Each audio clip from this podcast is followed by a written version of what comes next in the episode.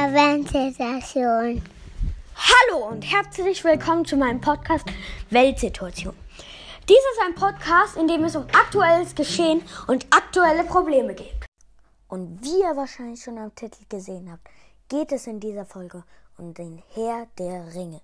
Er ist einer der größten Bücher der Weltliteratur und stammt vom hm, Schreiber John Richard Tolkien. Der Herr der Ringe hat insgesamt drei Bänder. Band 1, die Gefährten, Band 2, die zwei Türme und Band 3, die Rückkehr des Königs. Ich habe all diese drei Bücher gelesen und war sehr begeistert und deswegen erzähle ich euch von dem Buch. Aber davor noch eine Info, nämlich werde ich am Ende der Folge das neue aktuelle von Lego und dem Patent sagen. Also bleibt unbedingt dran und jetzt erzähle ich euch erstmal etwas über meine Erlebnisse mit dem Buch Der Herr der Ringe, denn den Film habe ich noch nicht gesehen. Doch wer weiß, vielleicht war das gar kein Nachteil. Denn aus meiner Sicht sind Geschichten immer besser, wenn man sie erst liest und dann kann man auch den Film anschauen. Doch bei Geschichten lesen ist für mich das Gefühl da, selber die Macht zu haben. Die Geschichte ist zwar schon geschrieben, aber ich habe die Macht, wie ich diese Figuren interpretiere, wie ich sie aussehen lasse, welche Stimme sie kriegen und so weiter. Also spiele ich mit meiner Fantasie, während beim Film alles vorgegeben ist. Wie die Landschaft aussieht, wie die Figuren aussehen, wie die Stimme ist.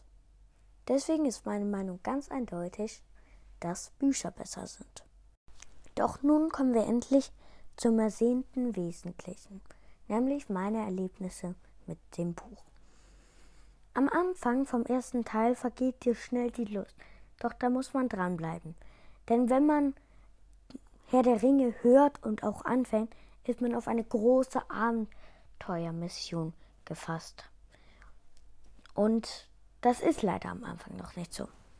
Also, was heißt leider? Jede gute Geschichte braucht seine Einleitung. Nur ist das Problem bei dieser, dass diese 200 Seiten lang ist. Aber hey, 200 Seiten. Aber dann geht's immer noch nicht richtig los.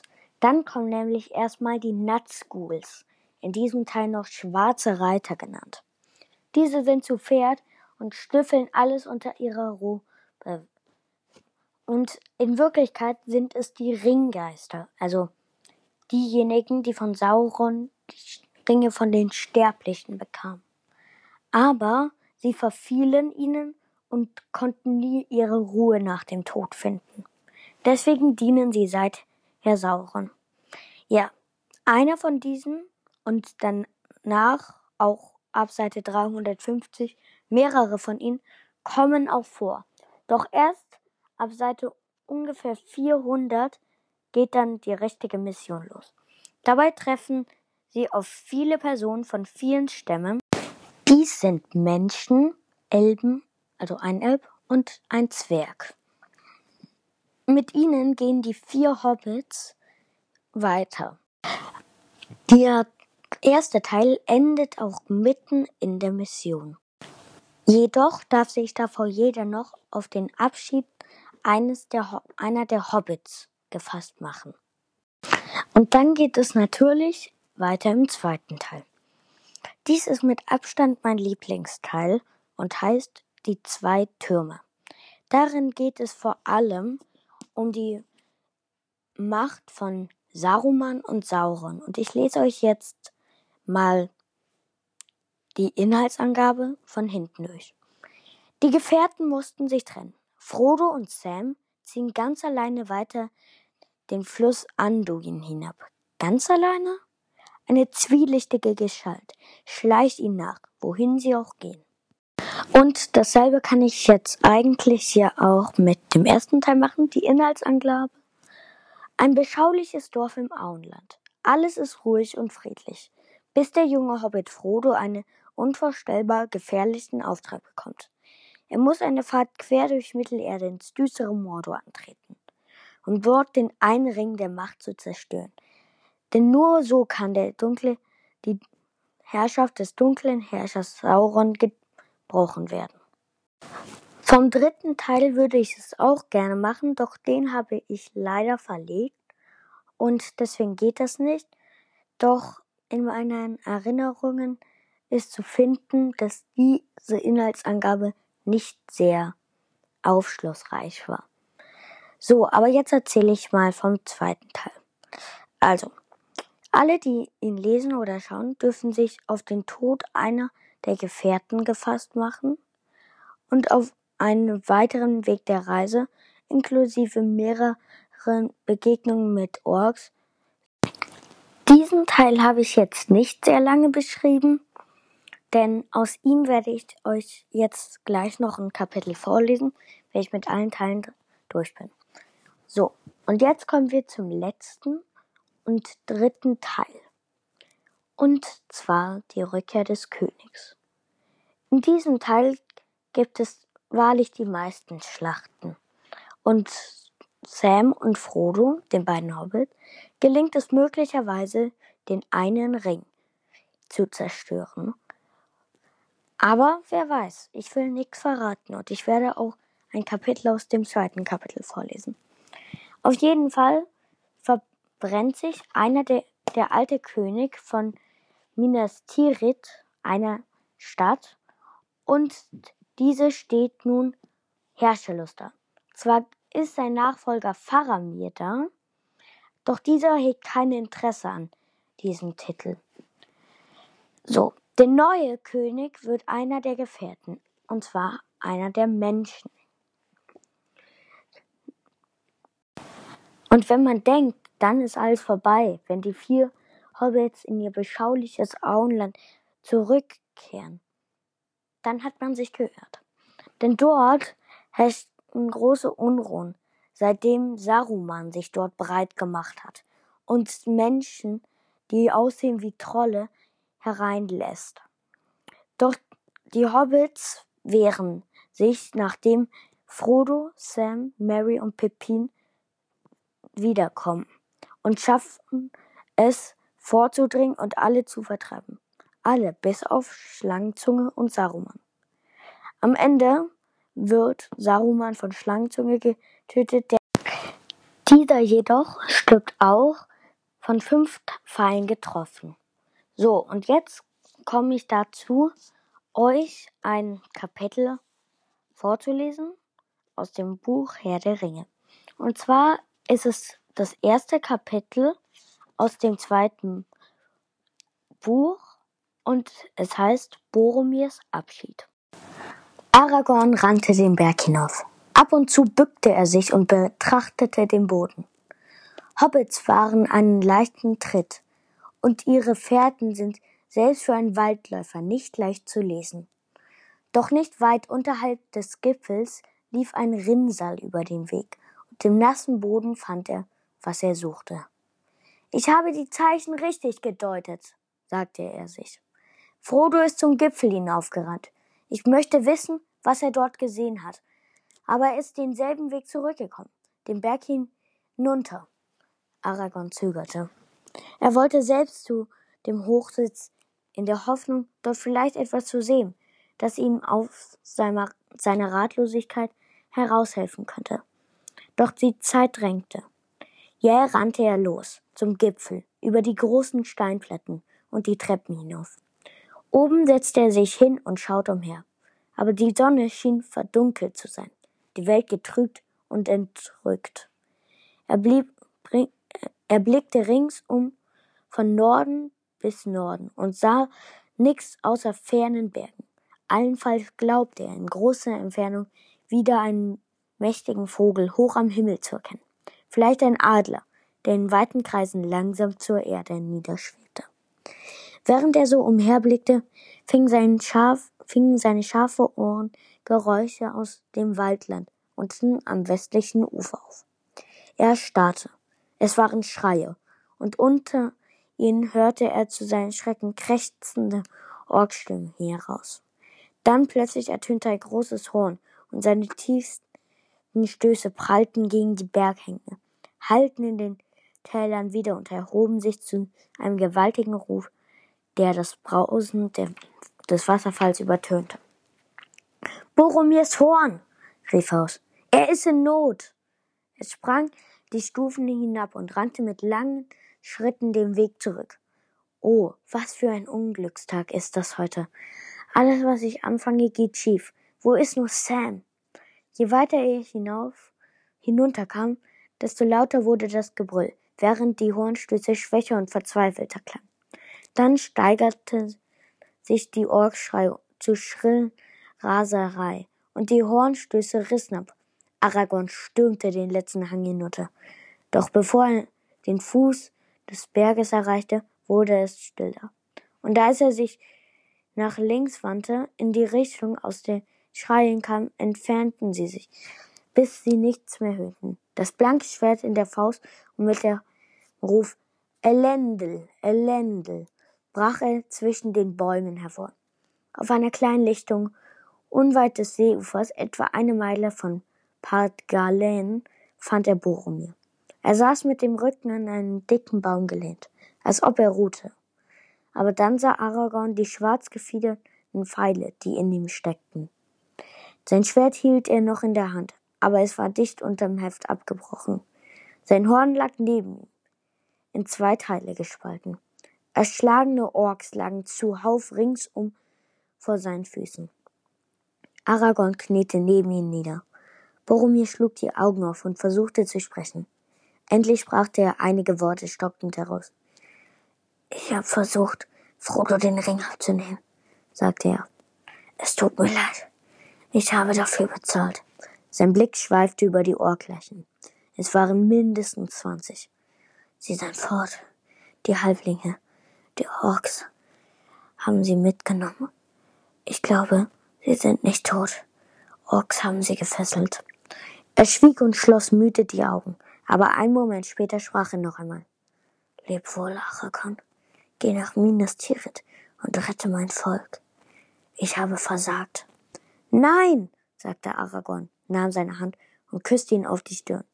Gesiegt hast du. Einen solchen Sieg haben wenige je errungen. Sei unbesorgt. Minas Tirith soll nicht fallen. Boromir lächelte. In welche Richtung sind sie gegangen? War Frodo dabei? sagte Aragorn. Aber Boromir sagte nichts mehr. Oh weh, sagte er. So scheidet er hin, den Nentos Erbe. Herr des Wachturms wäre er geworden. Ein bitteres Ende. Nun liegt der Bund ganz in Trümmern. Wenn hier einer versagt hat, dann ich. Schlecht beraten war Gandalf, mir zu vertrauen. Was mache ich nun?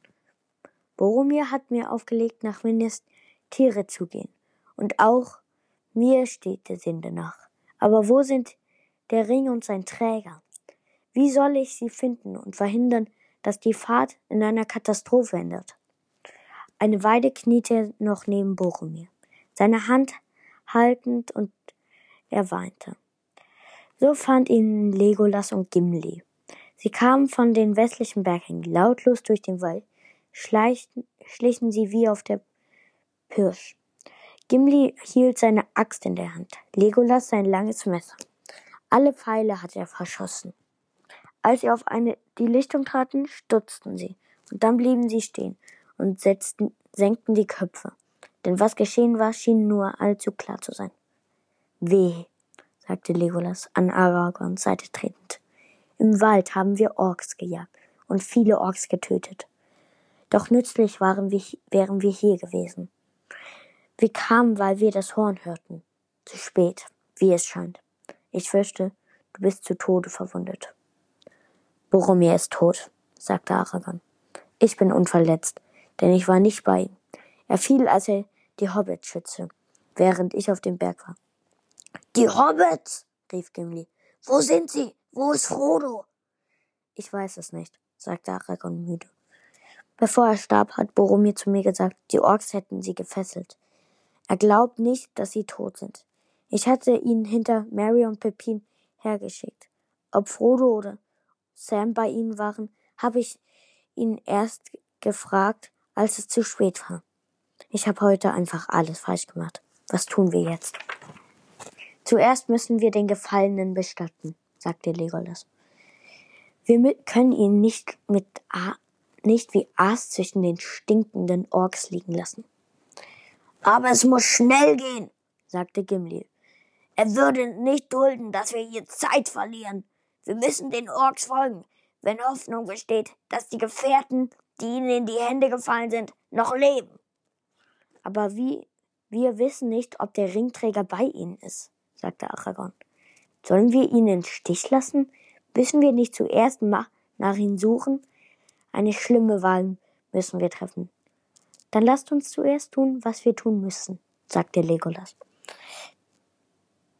Weder Zeit noch Werkzeug haben wir, den Gefährten würdig zu begraben oder einen Hügel über ihn aufzuschütten. Aber einen Steinhügel könnten wir richten. Die Arbeit würde lang und mühsam.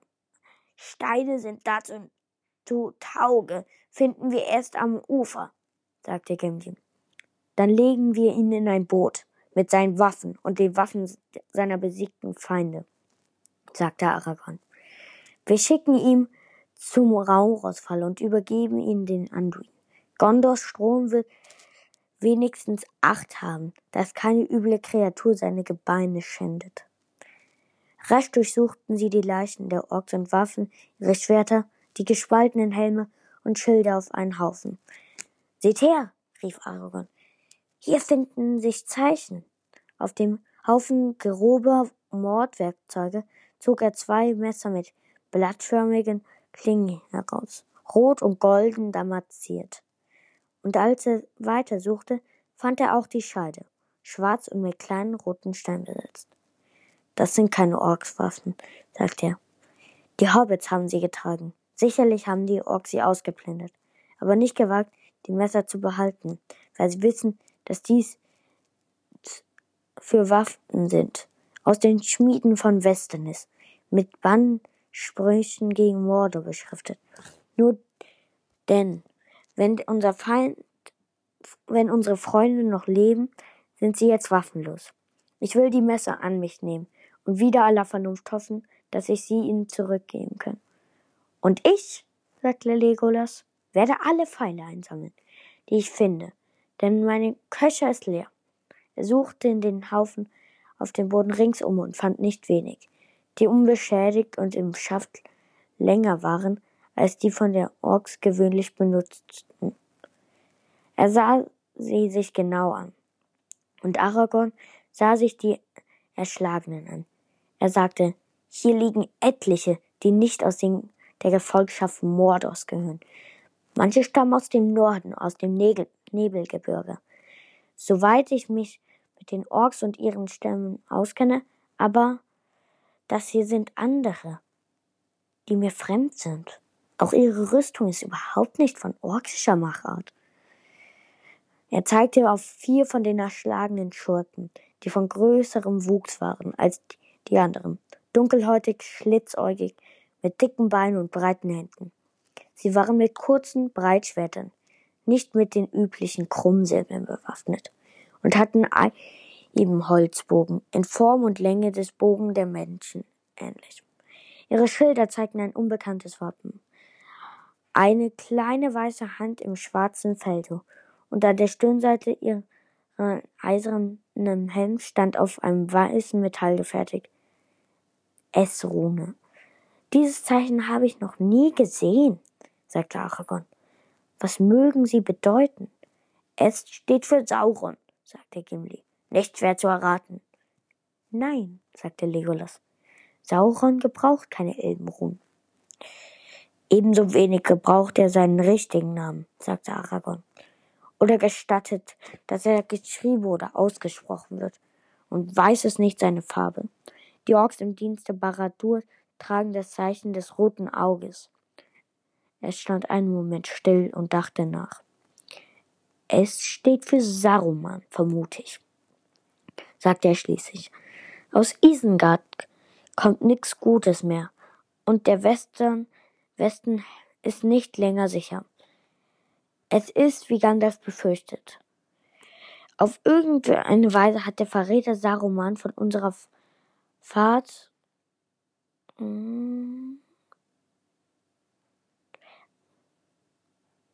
Wind bekommen. Wahrscheinlich weiß er auch von Gandalfs Ende. Manche unserer Verfolger aus Moria sind vielleicht den Wachen um Lorien entkommen. Oder sie haben um dieses Land einen Bogen gemacht und sind auf anderen Wegen nach Isengard gelangt. Orks marschieren schnell, aber Saruman erhält Nachricht auf viele Wege. Erinnert ihr euch an die Vögel?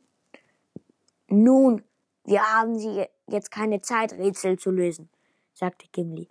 Hilf uns lieber, Boromir ans Ufer zu tragen.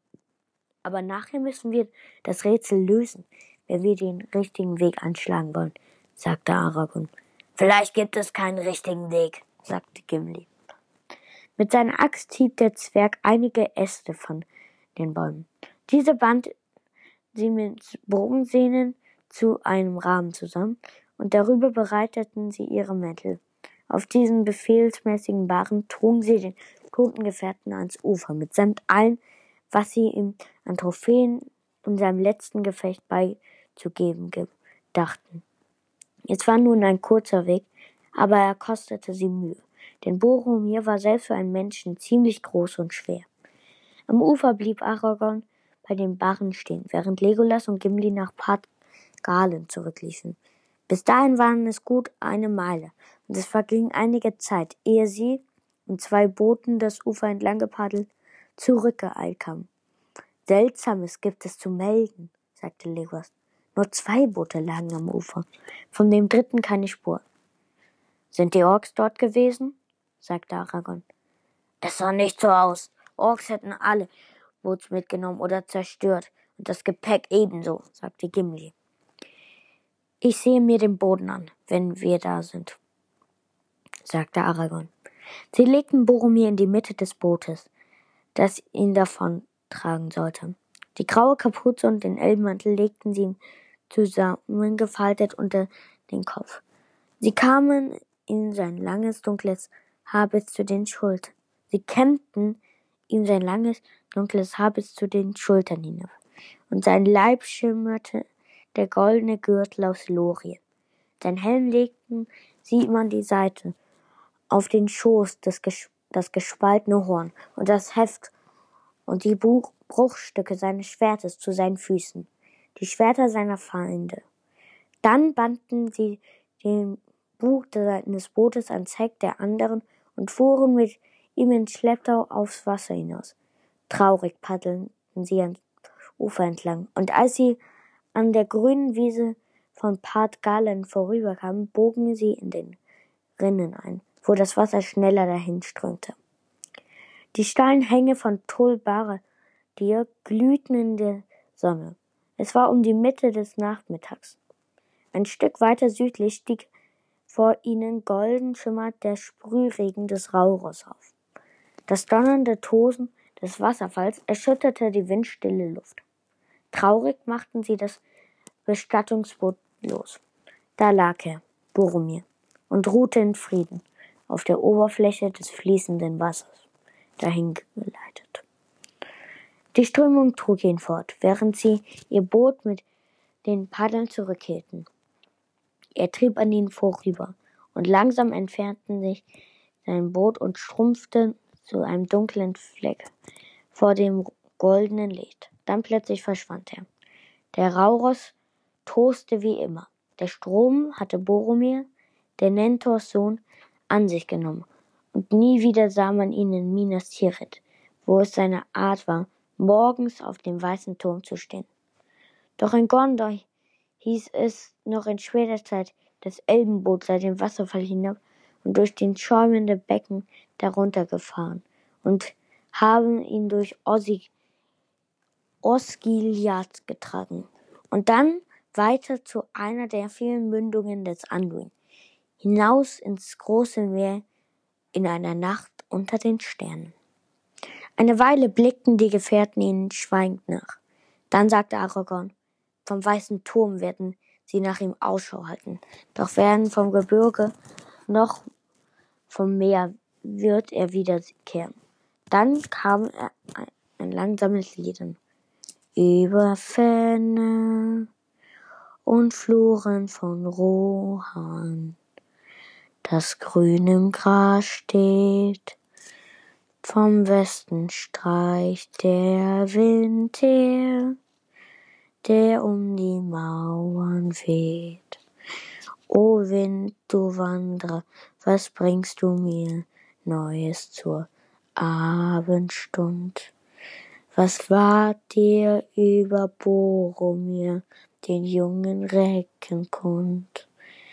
Im Mondschein sah ich ihn reiten durch einöde Au, gen Norden durch sieben Flüsse, die Wasser breit und grau.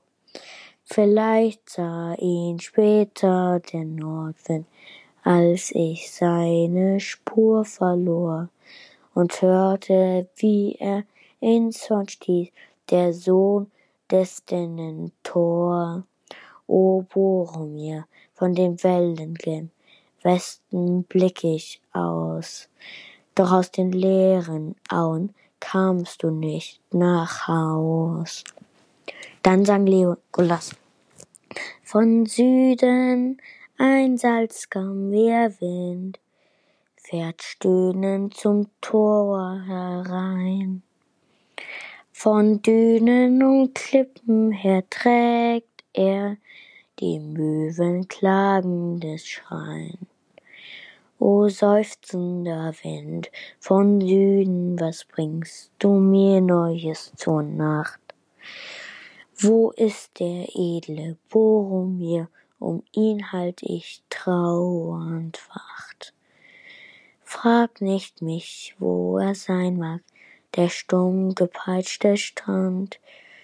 Frag viele Männerknochen im weißen und schwarzen Sand. So viele kamen stromabwärts, getrieben ins brandende Meer.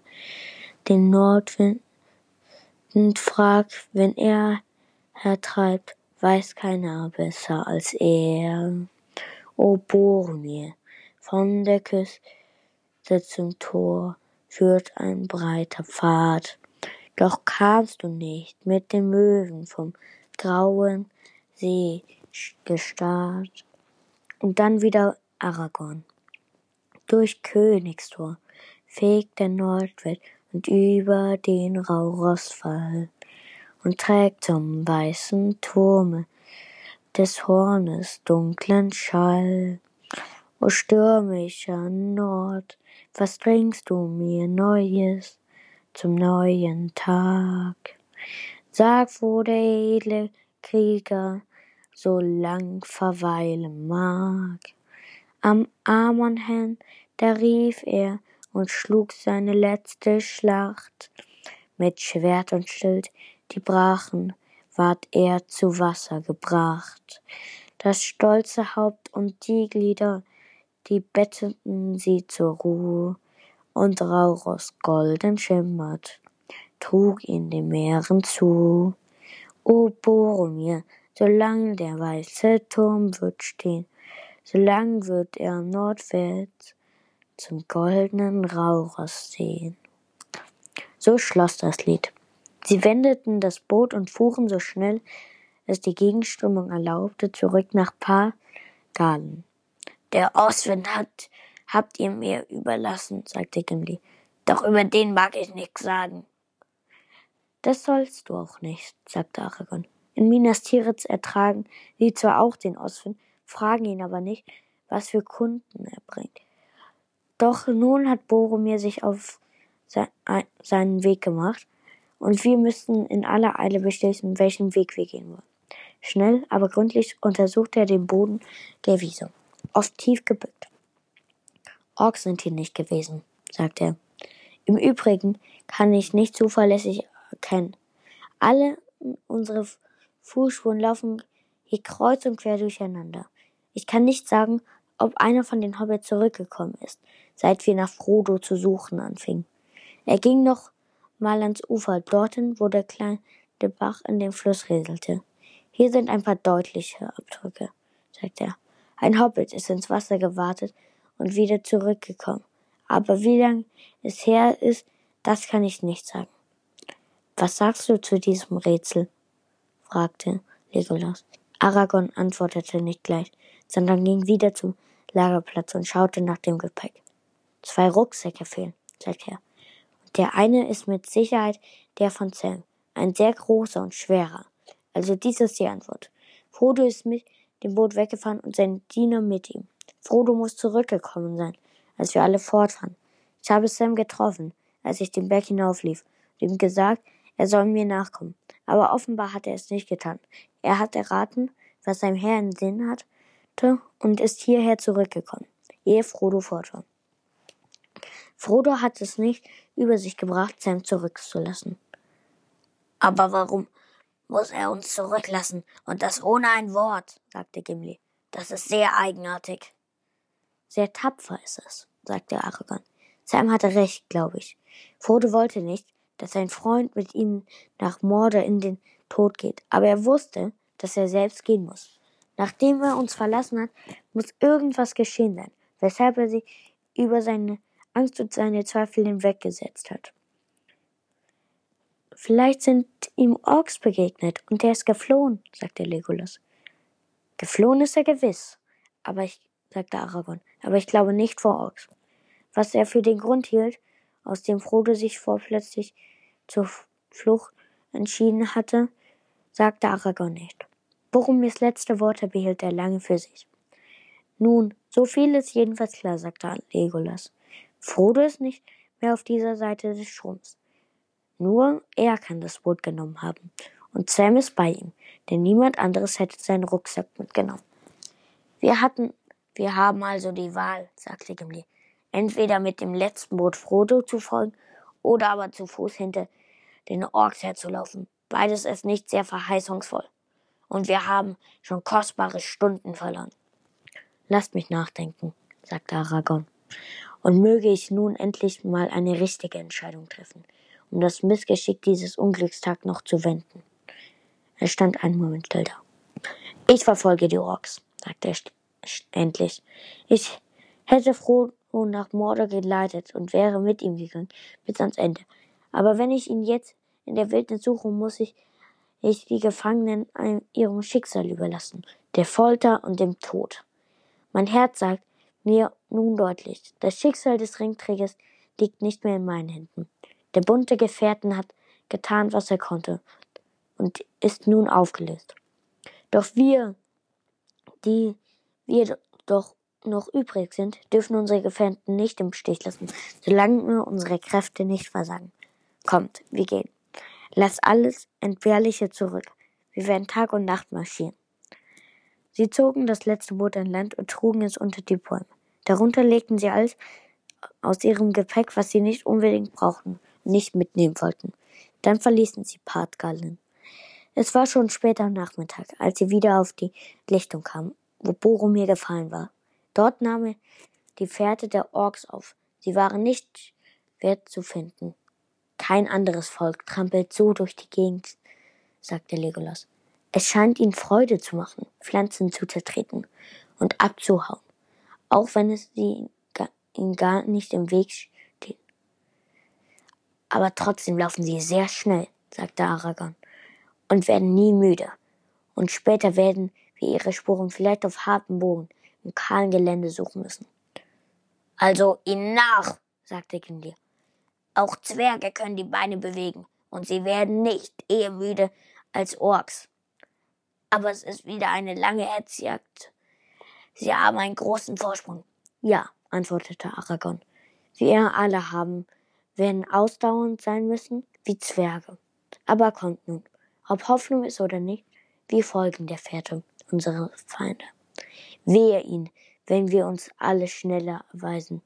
Eine Hatz soll wollen wir ihnen bereiten, von der noch lange der Dinge erzählt werden sollen, unter den drei Geschlechtern, den Elben, Zwergen und Menschen.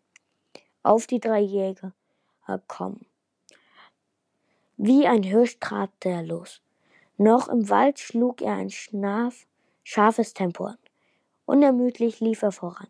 Jetzt, nachdem sein Schluss endlich gefasst war, bald ließ er sie die Wälder und den See hinter sich. Lange Hänge ging es hinauf, die sich dunkel und scharfrandig von abendroten Himmel abhoben.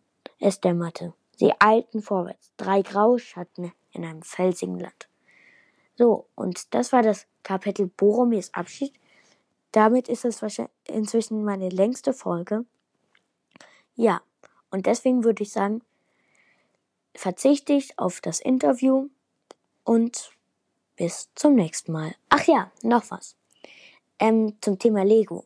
Ähm, seit neuem las, lässt Lego besondere Steine patentieren. Also nicht diese, die man un, äh, unter Lego versteht, sondern ähm, zum Beispiel welche, wo glatt ist und dann erst Noppeln kommen.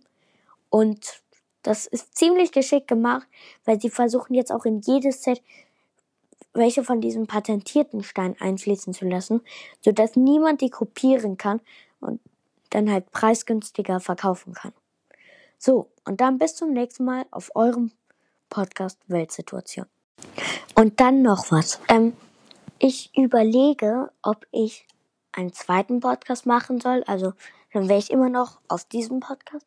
Aber dann würde ich halt jede Woche oder ja, zwei Folgen immer am Wochenende, Samstag und Sonntag, ein Kapitel Herr der Ringe aufnehmen, so dass ähm, quasi dann ich über die Zeit den ganzen Herr der Ringe im einem Podcast verlese.